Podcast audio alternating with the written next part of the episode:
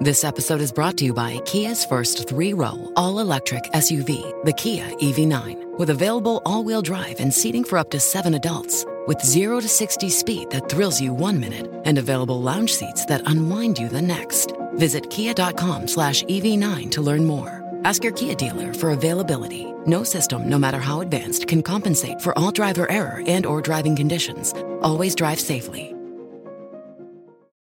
Buenos días desde San Diego, California. Yo soy Víctor Abarca y estás escuchando Expreso con Víctor. Hoy es 4 de mayo del 2020 y es un día bastante especial, sobre todo para los fans de Star Wars, por esto del que la fuerza te acompañe, que en inglés es May the Force be with you, que suena muy parecido a eso de May the Fourth de 4 mm, de mayo.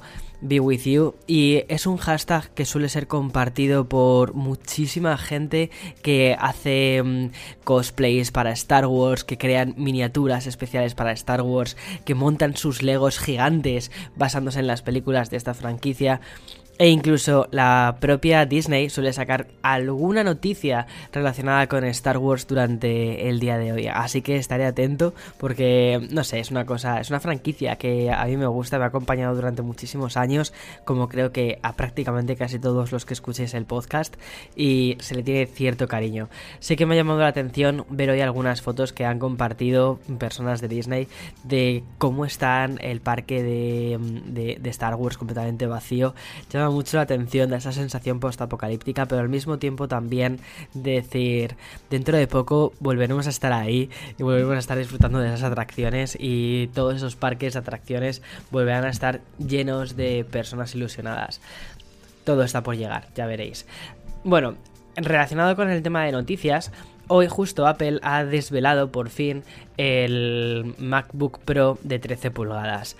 Vale, aquí cojamos esta noticia un poquito con pinzas porque yo creo que todos esperábamos una renovación más grande del MacBook Pro de 13 pulgadas que pasase a ser de 14 pulgadas y se ha quedado en el mismo tamaño. Lo que sí que ha cambiado ha sido el tipo de teclado, que en este caso pasamos del antiguo que existía, que era el teclado de mariposa, que dio tantísimos problemas a la compañía y vuelve a pasar al teclado habitual, al que han llamado Magic Keyboard y de este modo tenemos ese Magic Keyboard en absolutamente todos los productos de Apple parecido muy curioso porque el, primero que fue, mm, o sea, el primero que lo incorporó fue el MacBook Pro de 16 pulgadas y esto fue hace cosa de 5 o 6 meses y como en 5 o 6 meses se han ventilado toda la línea de productos que tenían este teclado y han incorporado el nuevo teclado. A mí me parece una decisión bastante inteligente porque mm, realmente el objetivo de ese teclado de mariposa era que fuese más fino, que tuvieses menos superficie táctil y que al final pareciese como si estuvieses golpeando una pantalla táctil. Y había varios problemas entre ellos como que si se te colaba alguna partícula tipo, yo que sé, estás comiendo galletas, se te cae una amiguita de la galleta en, el teclado y ya puedes estar, vamos, poniendo velas, rezando a todos los dioses en los que creas porque te puede estropear el, teclado. De todos modos, Apple sí que puso un programa de reparación gratuito para este tipo de, de cosas, pero bueno, yo creo que es mucho mejor tener un teclado en el que puedas confiar y ya está.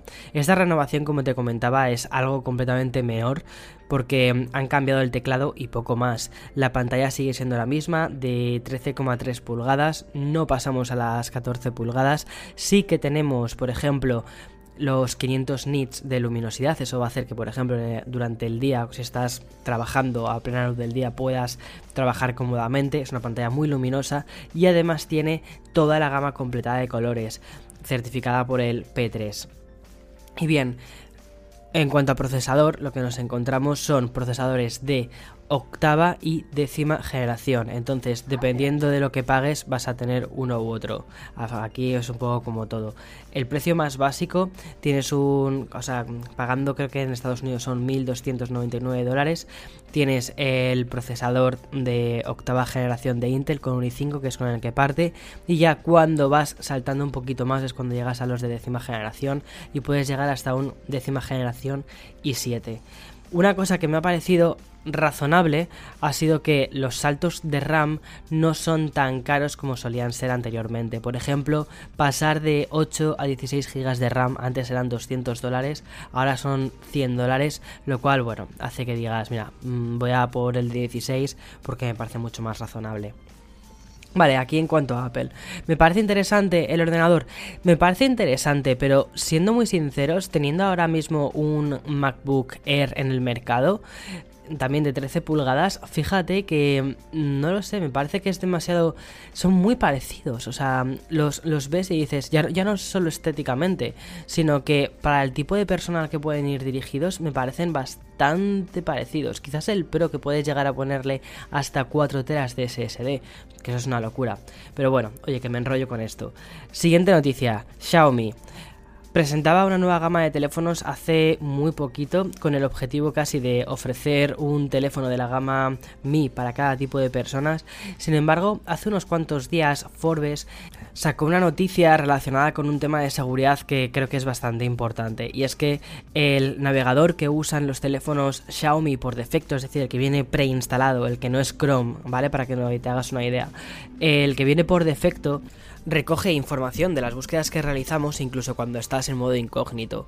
Vale, esto ha sido efectivamente confirmado por Xiaomi, han dicho sí, lo hacemos y lo hacemos principalmente para mejorar la experiencia de usuario. Dicen que es una cosa bastante habitual. A ver, eh, aunque lo hayan corregido, ¿vale? Porque efectivamente ahora ya puedes marcar una opción para que no recojan ese tipo de información. Ese tipo de cosas generan bastante desconfianza y más en un momento como en el que estamos. Y yo creo que cada vez las personas empezamos a valorar más la privacidad. Entendemos que los datos privados y además cuando estás haciendo una búsqueda en oculto es porque quieres mantener esa parcela de tu privacidad para ti, no la quieres hacer pública, no se la quieres pasar a una empresa. No sé, me parece un gesto bastante, no sé, bastante dudoso.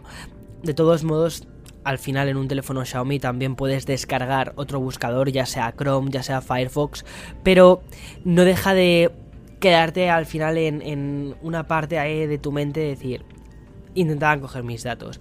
Ese tipo de cosas creo que pueden hacer bastante daño a la reputación de una empresa, sobre todo en un mercado más occidental. En fin, y ya por último, quiero terminar con un nuevo drama de internet, casi, que podría ser El mundo contra Elon. Mira, yo creo que algún día terminarán haciendo una película de esto porque es que me parece, me parece un, dramón. Bien, Elon, Elon Musk, el creador de Tesla y otras tantas empresas por el camino, porque este hombre la verdad es que es un genio, pero muchas veces las cosas que dice son de verdad, Elon, por favor, no lo digas en Twitter, piénsalo dos veces, es de manual. El otro día dijo que el precio de las acciones de Tesla eran muy altas. Acto seguido, ¿qué es lo que sucedió? Pues que las acciones cayeron en picado. Los accionistas están súper enfadados y además es que lleva ya unos cuantos días diciendo unas cuantas barbaridades en, en, Twitter. Te seguiré manteniendo informado sobre este drama cuando vaya recopilando más información y cuando pueda crear la historia completa y quizás incluso nos daría hasta para un café con Víctor porque me parece que tenemos aquí todos los personajes, tenemos todos los ingredientes para crearnos nuestro propio thriller. En fin, y si no lo, si no lo hago yo, al final lo terminará haciendo David Fincher, alguno de estos, y puede ser una historia muy, muy, muy buena. Ahí lo dejo, ahí lo dejo. Bueno, espero que te hayan gustado las noticias de hoy. Mañana más, recuerda que ese es el podcast diario. Si te has quedado con ganas de más, tienes Café con Víctor, ¿vale? Ayer publiqué un nuevo podcast de Café con Víctor los domingos, todos los domingos sale y puedes escuchar este podcast tanto en Spotify, en Apple Podcast, en Google Podcast y dentro de poco te digo yo que también hasta en las lavadoras. Hasta luego, hasta mañana, chao, chao, chao.